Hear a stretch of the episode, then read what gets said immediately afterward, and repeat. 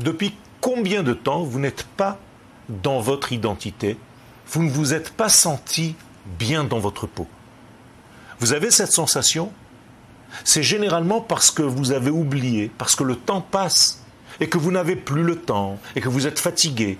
Et les jours et les années passent et vous n'êtes pas lié à votre identité première parce que vous ne l'avez pas étudiée. Il est grand temps d'étudier votre identité. Vous pouvez rentrer dans les cours, on parle de cette identité, du rattrapage de toutes ces années. Vous ferez bien de le faire pour vous sentir à nouveau heureux, plein et dans une tranquillité, dans un équilibre de l'être.